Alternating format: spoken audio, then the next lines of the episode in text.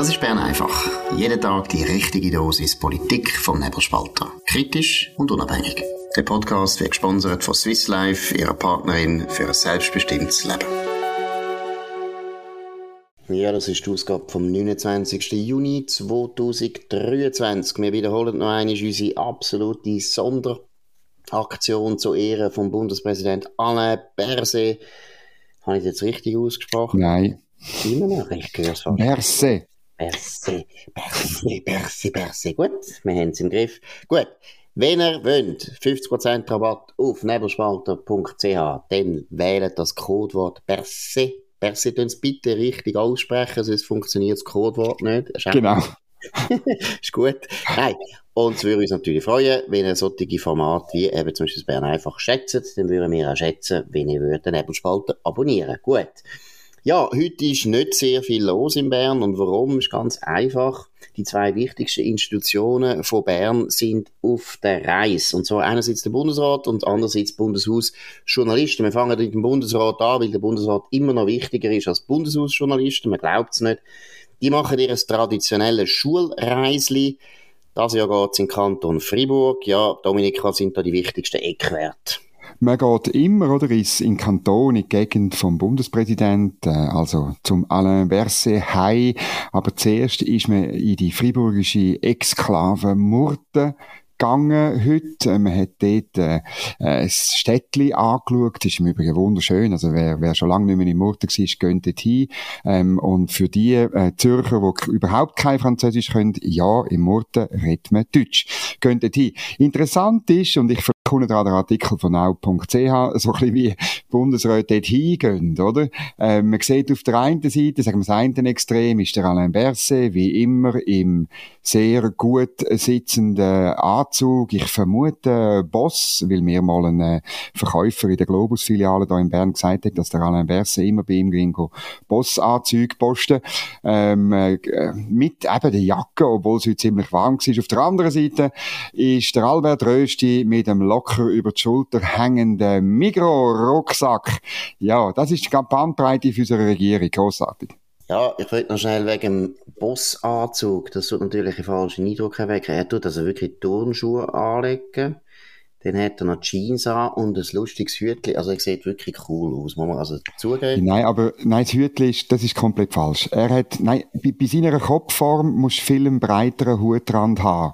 Er hat so einen ganzen schmalen, also einen Trilby, sagt man dem, und das passt nicht zu einem Mann im gesetzteren Alter und mit einem relativ äh, grossen Kessel. Das geht nicht. Nein, Markus, geht nicht. Gut, aber also das Schlimmste ist natürlich der Hut vom Guy Parmelin. Ja. Die typische Knattlinger-Hut, also so ein Tourist Hut, grauenhaft, aber irgendwo gleich auch wieder herzig, sehr sympathisch. Er ist ja der Einzige, der richtig sympathisch lacht. Denn, ja, was soll man sonst noch sagen? Es ist wirklich interessant, dass mich auch ein bisschen deprimiert ist.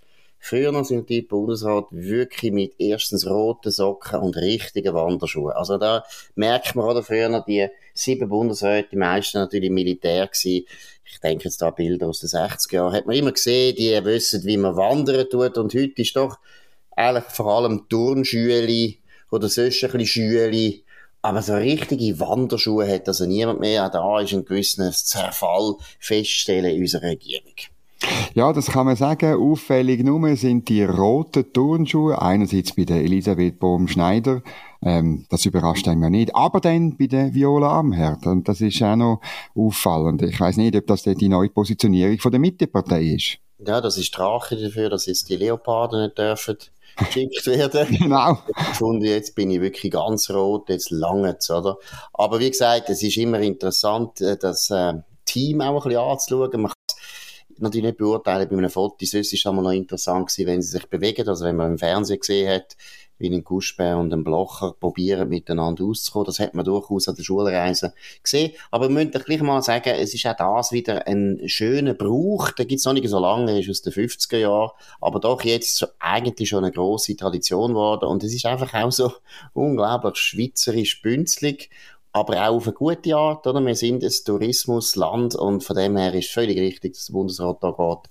Ein bisschen wandern, aber eben, das mit den Schuhen, also das tut mir weh. Ja, das ist so. Und ich finde es noch herzig, dass man es Schulreisli nennt, oder? Weil ich weiß nicht, wie, es dir geht. Also ich habe heute Morgen, ähm, wo ich äh, unterwegs war, eben richtig Ausflug von der Bundeshausjournalist. Ich habe sicher ein halb Dutzend Schulklassen gesehen, die auch unterwegs sind. Genau, das ist natürlich auch wahrscheinlich mal eines entstanden als Maßnahme, damit man ein bisschen die Tourismusindustrie in der Schweiz genau. fördern damit Schüler schon früh, früh in ihrem Leben mitbekommen, dass sie wirklich in der Schweiz Ferien machen Das ist ja vor allem in den 30er Jahren wichtig gewesen, wo man fast nie mehr können reisen Während dem Krieg ist es noch deutlicher gewesen. Gut, jetzt ist aber auch eine andere Institution auf Reisen gegangen, nämlich Bundeshausjournalisten. Du bist gegangen, Dominik. Was sind da die Eindrücke? Ja, wir sind relativ wenig gewesen und es fällt mir auf, dass wir in den letzten Jahren immer weniger werden. Das ist die Vereinigung der Bundeshausjournalisten, wo da eben am gleichen Tag ähm, auf die Reise geht und das ist ein ganz einfacher Grund, nämlich wenn Bundesräte unterwegs sind, dann gibt es in der Regel keine wichtige Medienkonferenz und dann können wir auch gehen, oder? Wir gehen aber nie ans gleichen Ort, das wäre ganz schlimm. Ähm, wir sind äh, richtig Kanton Zug gefahren, extra organisiert, dass man durchs Freiamt fährt, also wir sind da bei Bünzen, bei Boswil durch, wir sind beim Kloster Muri sind wir vorbei. Und dann haben wir noch rasch äh, gesehen, wo vor äh, ein bisschen mehr als, äh, oder bald 175 Jahren die einzige wichtige Schlacht war im Sonderbundskrieg, nämlich die Schlacht bei Haltikon, Meierskappel im Fan, im, im, bei der Nähe von Küsnacht am Rigi.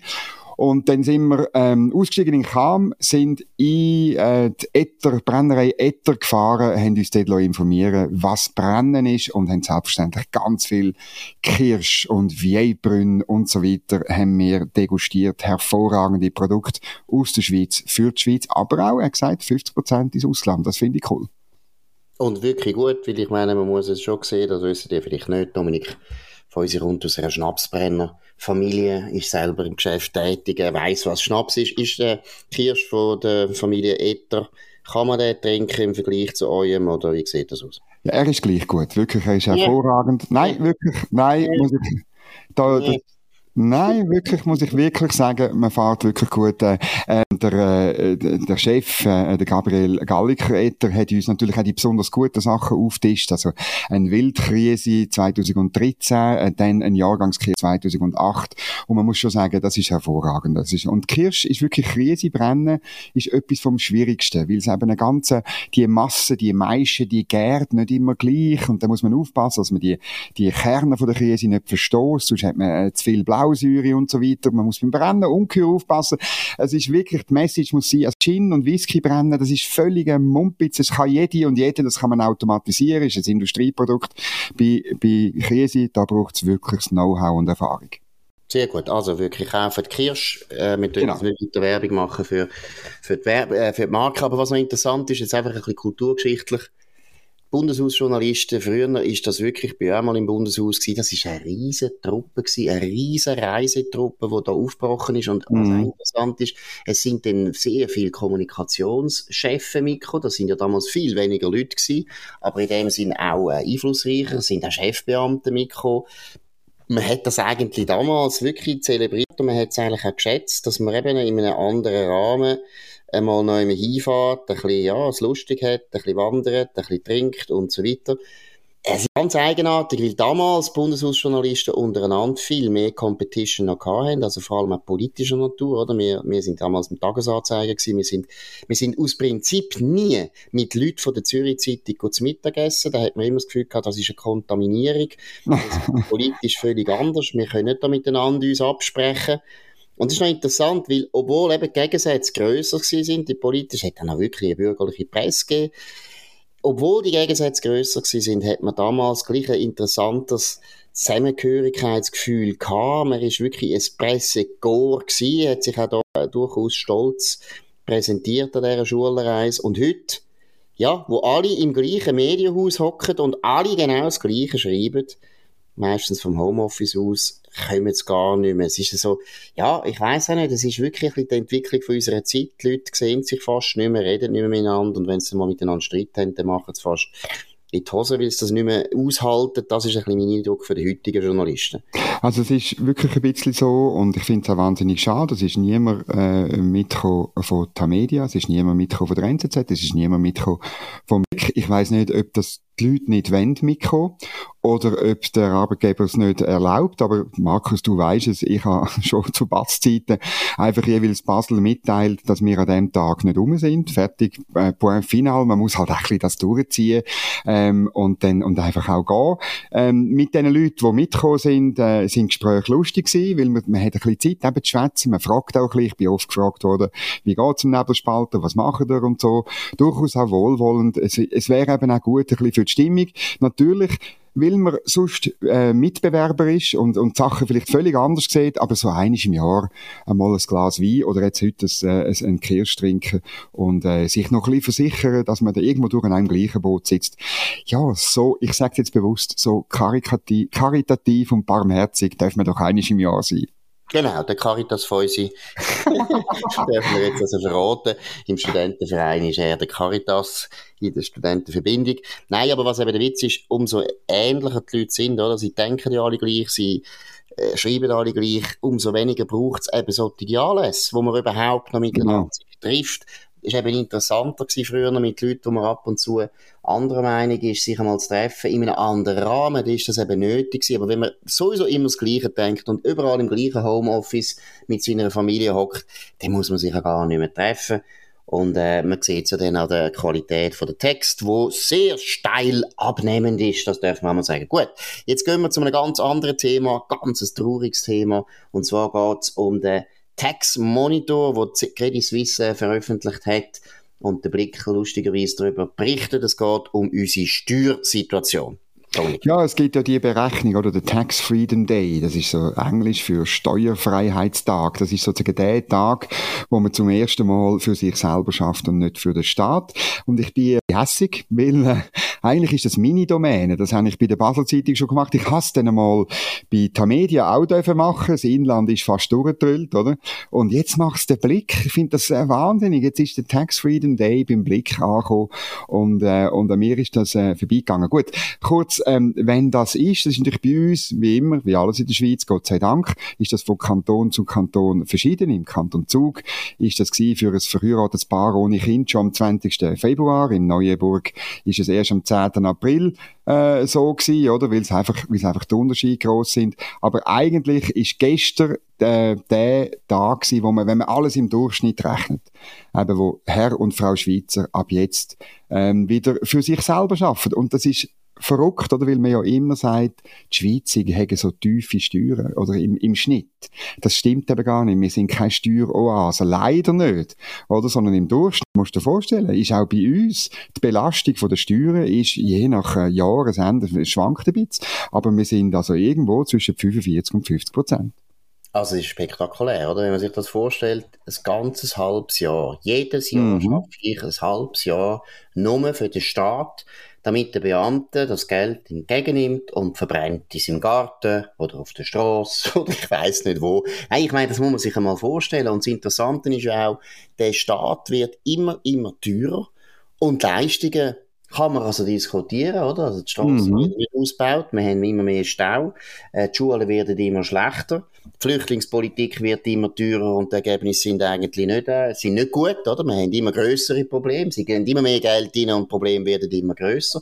Die Stromversorgung haben sie ruiniert, obwohl ich so viel Steuern zahle. Ein halbes Jahr pro Jahr tut man also nur für den Staat arbeiten, damit unsere Beamten es schön haben in Bern, in grossen Büro hocken können und am Freitag, also nein, die haben ja eigentlich immer so ein bisschen, wie soll man sagen, Labor Freedom Day. Die sind ja am Mittwoch ist ja meistens dann langsam wieder vorbei und dann können sie dann wieder heim so im Homeoffice. Nein, wir haben ein paar gute Beamte, wir wollen alle, alle ab, abwerten, aber es ist einfach kein guter Zustand, wenn der Bürger so viel Geld muss dem Staat abgeben und der Staat eigentlich immer weiter wächst und nie, nie einmal sagt, ich könnte es auch billiger machen, was ja jedes Unternehmen ständig probiert. Wir probieren jeden Tag mehr Leistung zu bringen für einen tieferen Preis. Nur der Staat kann das nicht. Das ist etwas, was einem schon deprimiert. Gut, kommen wir noch zu einem anderen Jubiläum, auch ein sehr wichtiges Jubiläum.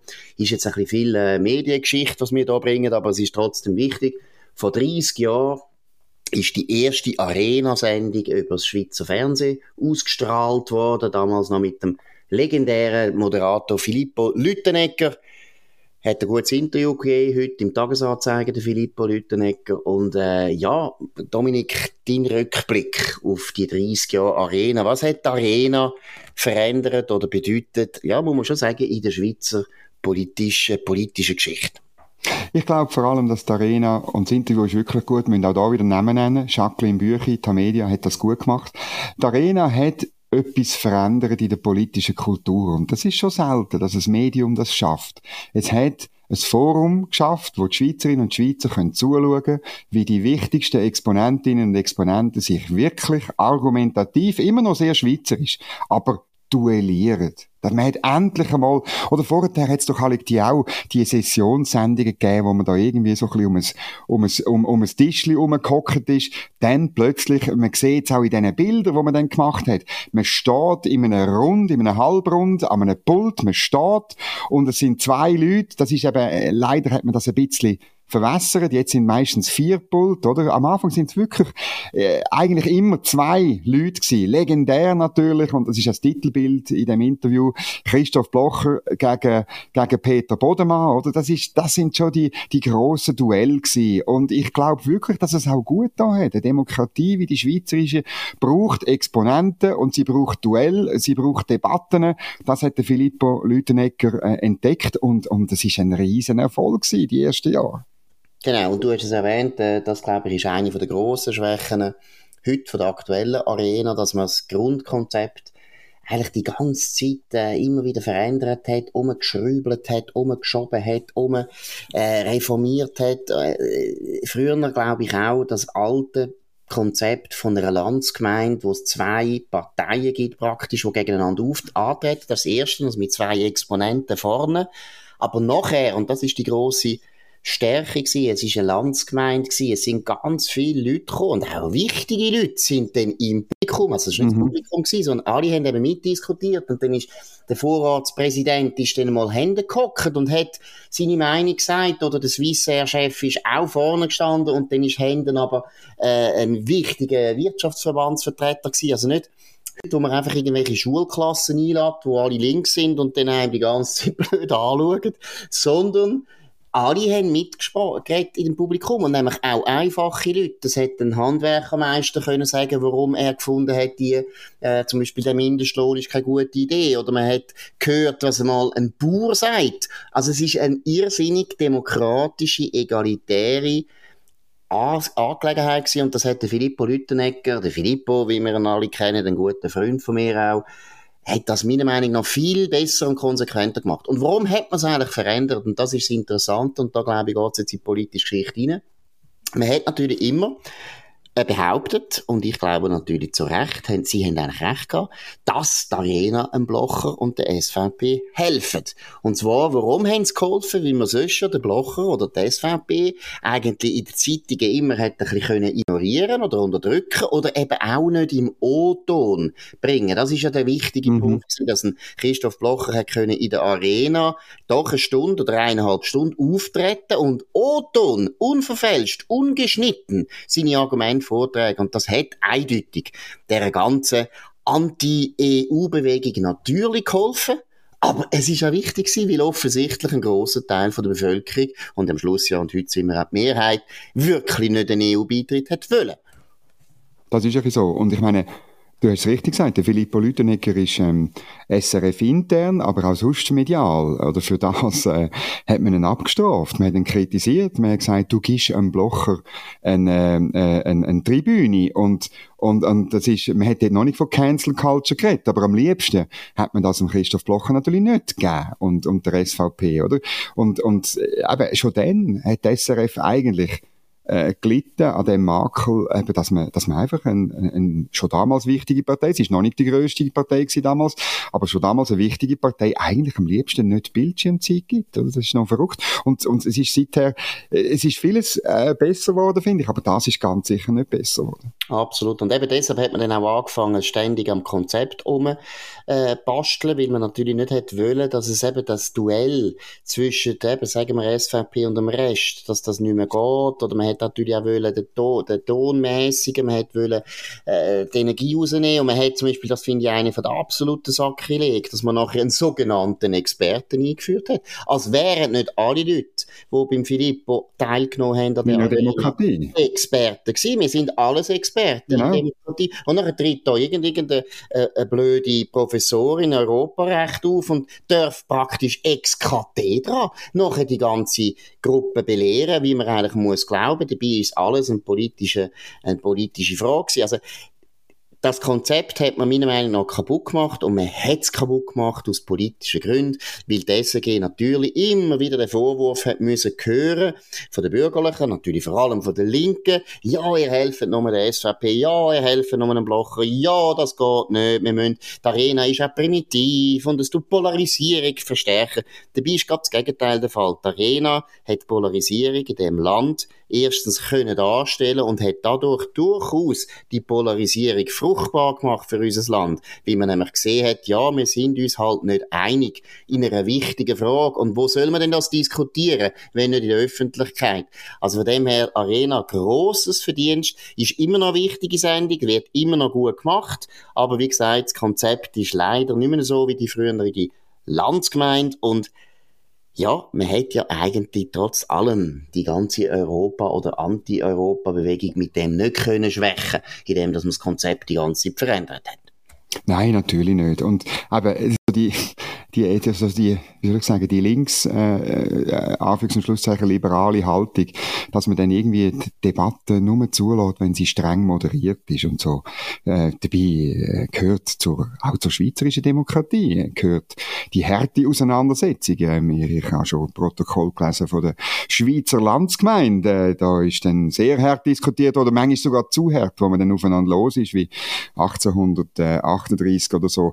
Das ist lang her. Aber ich finde wirklich, so tun, als wenn Debatten immer nur zivilisiert müsste sein und man nicht richtig aufeinander los soll gehen, das ist so ein bisschen eine komische, städterische, links, äh, pseudoliberale Ansicht. Genau, so eine Hösi-Ansicht, wo nicht genau. ist, vielleicht noch eine Anekdote, die noch lustig ist, die ein bisschen zeigt, wie der Filippo mit der politischen Situation umgegangen ist, mit dem Druck. Er hat immer gewusst, ich muss unbedingt schauen, dass der Blocher sicher nicht der ist, der am meisten in die Arena kommt. Er ist am Anfang vom Jahr immer zum Blocher gegangen und hat gesagt, die sind Duzis, sind auch gut befreundet, hat gesagt, Christoph, du hast, ich weiß jetzt nicht mehr, glaube sechs oder vier Sendungen kannst du kommen in diesem Jahr, du dir überlegen, welche Sendungen wichtig sind und wirklich willst kommen. Und die anderen Sendungen sind dann verteilt worden, ganz andere Leute. Und wer am meisten, wer weißt, wer am meisten in die Arena hat dürfen kommen, das ist immer ja. auch interessant. Der Peter ja. Nein, nein, der Franz Steinecker. Ah. Steinecker. Und so mit großem Abstand. Da hat der Filippo Eimer drauf geachtet, das war auch intelligent gewesen. Aber natürlich hat er immer geschaut, dass der Bodemann fast doppelt so viel mal kommt wie der Christoph Blocher. Hat dem Peter Bodemann nicht geholfen, der Peter Bodemann hat sich nicht können durchsetzen. Auch das zeigt ein bisschen, alle die Spiele, alles das Knetten und so weiter. Am Schluss funktioniert es eben gleich nicht sondern man sollte einfach Journalismus machen, man sollte die interessantesten Leute einladen, man sollte die interessanten Kontroversen zulassen. Mehr Journalisten müssen da nicht der Linienrichter sein und wir müssen auch nicht der Büttel sein von den Regierungen. So, das ist es von Bern einfach heute am 29. Juni 2023. Dominik Feusi und Markus Somm. Ihr könnt uns abonnieren auf nebelspalter.ch oder Spotify oder Apple Podcast und so weiter. Tönt von uns reden, tönt uns hoch bewerten, tönt uns loben, das würde uns sehr freuen. Wir hören uns wieder morgen zur gleichen Zeit auf dem gleichen Kanal. Bis dann, eine gute Zeit. Das war Bern einfach, gesponsert von Swiss Life, ihrer Partnerin für ein selbstbestimmtes Leben.